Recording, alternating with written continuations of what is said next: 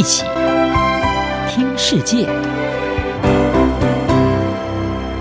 欢迎来到一起听世界，请听一下中央广播电台的国际专题报道。今天的国际专题要为您报道的是，在当局加强打压以及疫情的影响之下，泰国的争民主学运将走向何方？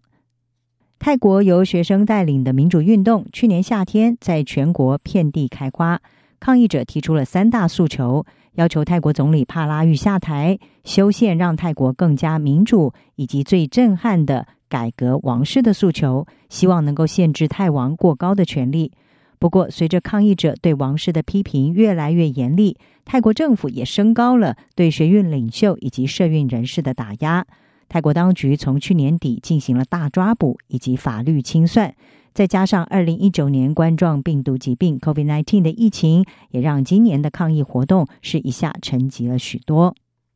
根据泰国媒体先新闻的报道，事实上，抗议者在今年稍早曾经重回街头，不过人数都不超过三千人，跟去年街头动辄有成千上万的抗议者出现的景象，可以说是形成了鲜明的对比。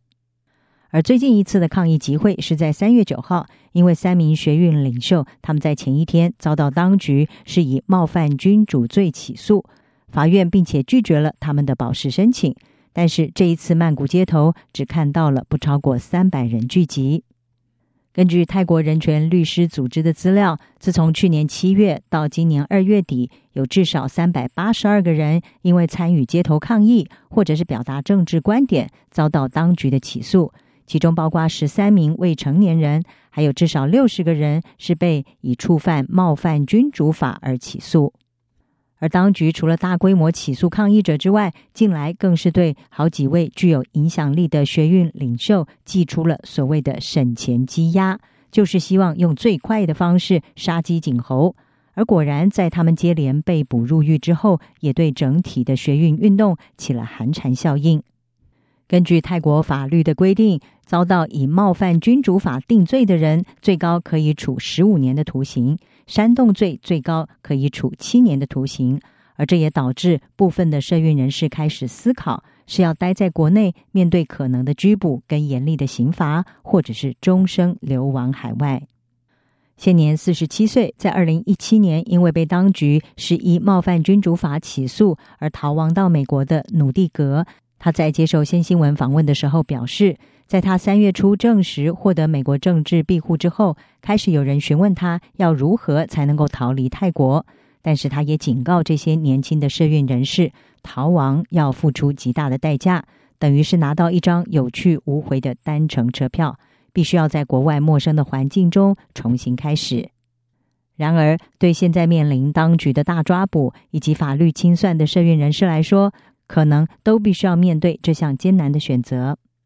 而在泰国政府加强镇压之下，目前也传出民运运动当中的激进派以及温和派出现了渐行渐远的迹象。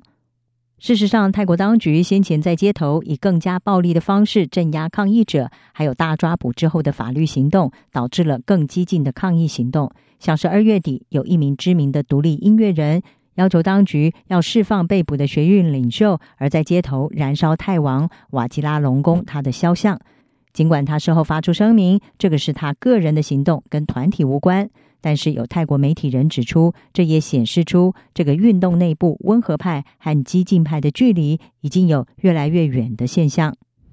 曾经在二零一八年被泰国当局以煽动罪起诉的泰国媒体先新闻的资深撰稿人普拉维，他最近在自家网站上就撰文分析，焚烧泰王肖像这一类比较激进的强硬行动，可能会进一步的孤立那些只想要王室改革，但是并不想要推翻王室的人。他指出，事实上温和派和激进派的分野已经越来越难以忽视。而这个分歧的立场，也是近来抗议沉寂的主要原因之一。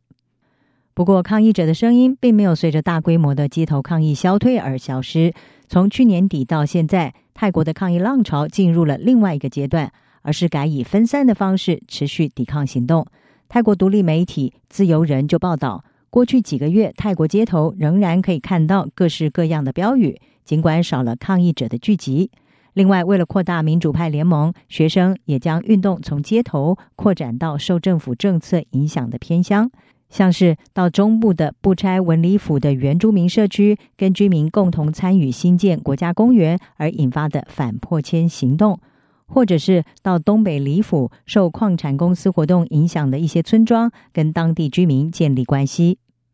同时，抗议团体去年七月所提出的三大诉求，也在今年随着运动出现转向而修改成为限制王室权力、拒绝军人参政，以及以福利政策消除不平等。至于在国会方面，未来前进党遭到解散之后改组成为前进党，目前仍然是国会当中对于言论自由还有王室改革议题立场最进步的政党。而前进党已经在二月提出要修改涉及回谤的五项法案，包括降低冒犯君主法的最高刑期。预计这也将会成为这个党今年在国会当中的主要战场之一。在疫情的影响之下，预料泰国今年前半年很难出现大规模的街头抗争。而对整体的民主运动来说，面对当局不手软的打压。要如何的维持团结，可以说是从现在开始的一项重大挑战。以上专题由央广编译张雅涵撰稿，海青青播报。谢谢您的收听。